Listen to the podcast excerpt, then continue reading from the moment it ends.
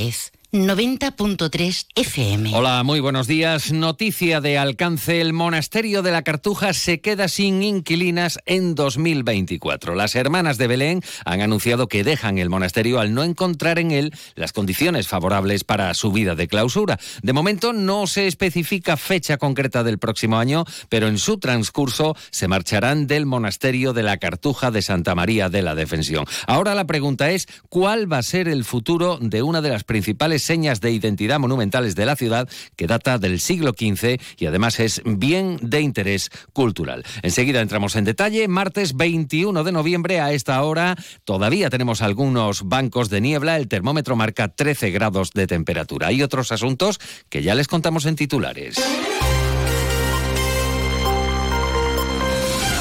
Más de uno Jerez. Juan Ignacio López. Onda Cero. Susto en la calle Francos por desprendimientos. Una mujer de 73 años ha resultado herida en la cabeza al caerle cascotes de una fachada en obras. Testigos presenciales informaban al 112 de que la fachada en un edificio se había desprendido parcialmente.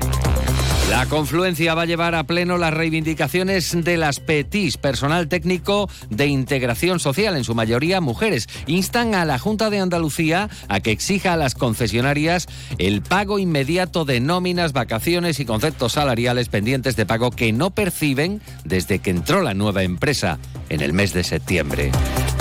El Grupo Municipal Socialista denuncia que el gobierno local le ha quitado 510.000 euros a los comerciantes, hosteleros y entidades flamencas de Jerez para pagar, dicen, sobresueldos a una porción pequeña de la plantilla municipal. Y agentes de la fuerza, de las fuerzas y cuerpos de seguridad del Estado participan en un curso de habilidades para atender a víctimas de violencia de género. Las administraciones coinciden en que esta lacra la debemos atajar todos juntos y coordinados a través de la denuncia de los casos que se detecten y desde la prevención. Antes de entrar en materia, vamos a conocer el tiempo que nos aguarda para las próximas horas. Luce Shopping, el mayor centro outlet de la provincia de Cádiz, patrocina este espacio. Agencia Estatal de Meteorología, Marta Alarcón, buenos días. Muy buenos días. En la provincia de Cádiz eh, tendremos cielo poco nuboso con intervalos de nubes bajas matinales. Las temperaturas máximas descenderán de forma notable, quedándose en valores de 22 grados en Jerez de la Frontera, 21 en Algeciras y Arcos de la Frontera o 20 de máxima en Cádiz y Rota. El viento será de componente oeste flojo, es una información de la Agencia Estatal de Meteorología. ¿Conoces el único centro outlet de la provincia de Cádiz? Visita Lutz Shopping y encuentra las primeras marcas con hasta un 70% de descuento durante todo el año. Y no te pierdas el mejor ocio y restauración al aire libre. Para saber más, entra en www.lutzshopping.com. 8 de la mañana y 23 minutos. Antes de nada, información de servicio. Vacunación sin cita contra la gripe y COVID-19 a mayores de 60 años en el Centro de Salud de la Serrana. El horario ha comenzado a las 8 y cuarto y se extiende hasta las 9 y cuarto de la mañana. Continúa de 10 y cuarto a una y media de la tarde para realizar una captación activa de aquellas personas en la mencionada franja de edad susceptibles de recibir sus correspondientes dosis. Se hace un llamamiento por parte de la Consejería de Salud a toda la población más vulnerable, mayores, niños, enfermos crónicos, embarazadas, profesionales, sanitarios y sociosanitarios que todavía no han recibido la doble vacuna de gripe y COVID, que pidan cita para protegerse este otoño-invierno contra estos virus. Y lo han oído en portada. La cartuja se quedará vacía en 2024. Las hermanas de Belén han comunicado a la diócesis de Asidonia Jerez su decisión de dejar el monasterio jerezano en el transcurso del próximo año. Desde la marcha de los cartujos en 2001 y la posterior cesión al obispado de la cartuja de Jerez por parte del Estado desde la diócesis Asidonia Jerez, destacan a través de un escueto comunicado el esfuerzo de las religiosas para mantener su presencia en el monasterio.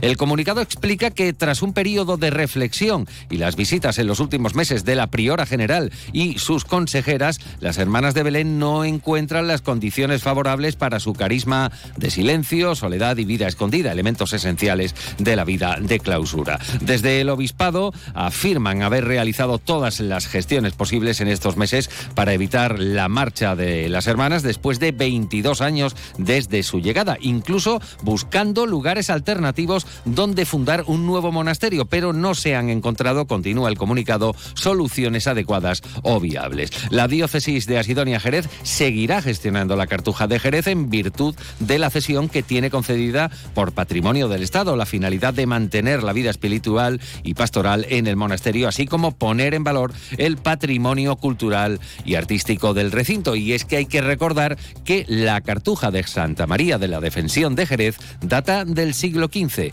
es monumento nacional y bien de interés cultural.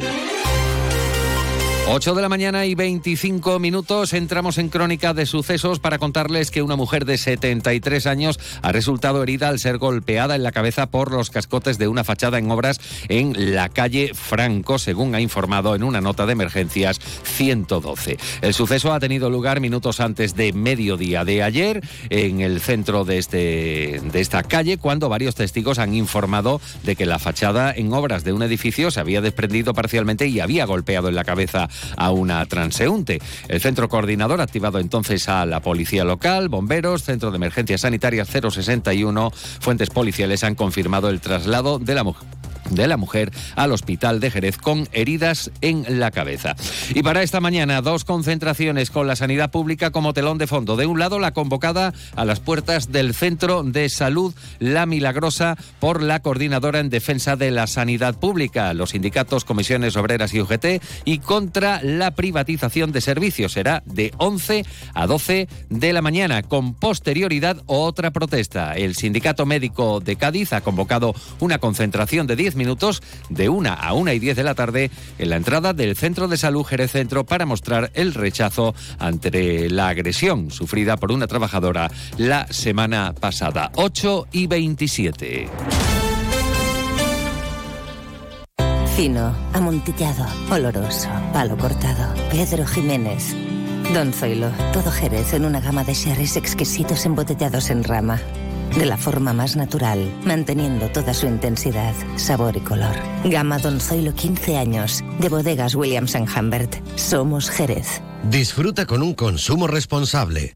El nuevo Mitsubishi ASX puede ser ese coche que ves aparcado en la puerta de un colegio, o en lo alto de una montaña, o surcando la autopista hacia la puesta de sol. Puede ser personal, todo tuyo, o familiar, o el vehículo oficial de un equipo de fútbol sala. Puede ser híbrido, enchufable. Sí, el nuevo Mitsubishi ASX puede ser lo que tú quieras, pero es un Mitsubishi. Véalo en Alvariza Motor, concesionario oficial Mitsubishi, Avenida Tío Pepe 21, Jerez de la Frontera.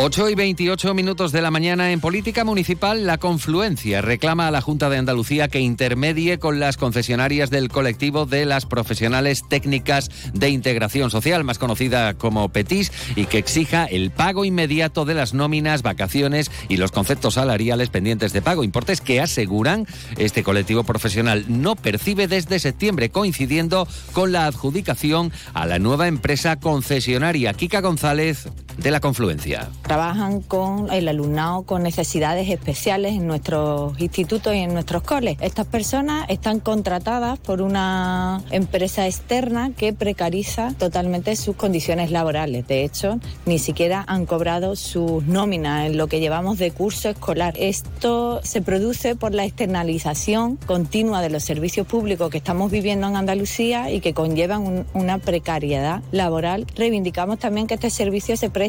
directamente desde la Junta de Andalucía. Y por su parte, el Grupo Municipal Socialista afirma que el gobierno local ha dejado de emplear 510.000 euros de ayudas al comercio, la hostelería y peñas flamencas que emplearán, subrayan, para pagar sobresueldos. José Antonio Díaz, portavoz socialista. Ha utilizado el fondo de contingencia para destinarlo al pago de nómina, al pago de gratificaciones, al pago de productividades y se lo quita al bolsillo de los comerciantes, de la hostelería y de las entidades flamencas que tenían como objetivo promocionar culturalmente nuestra ciudad, promocionar el flamenco, generar actividad económica y empleo en nuestra ciudad.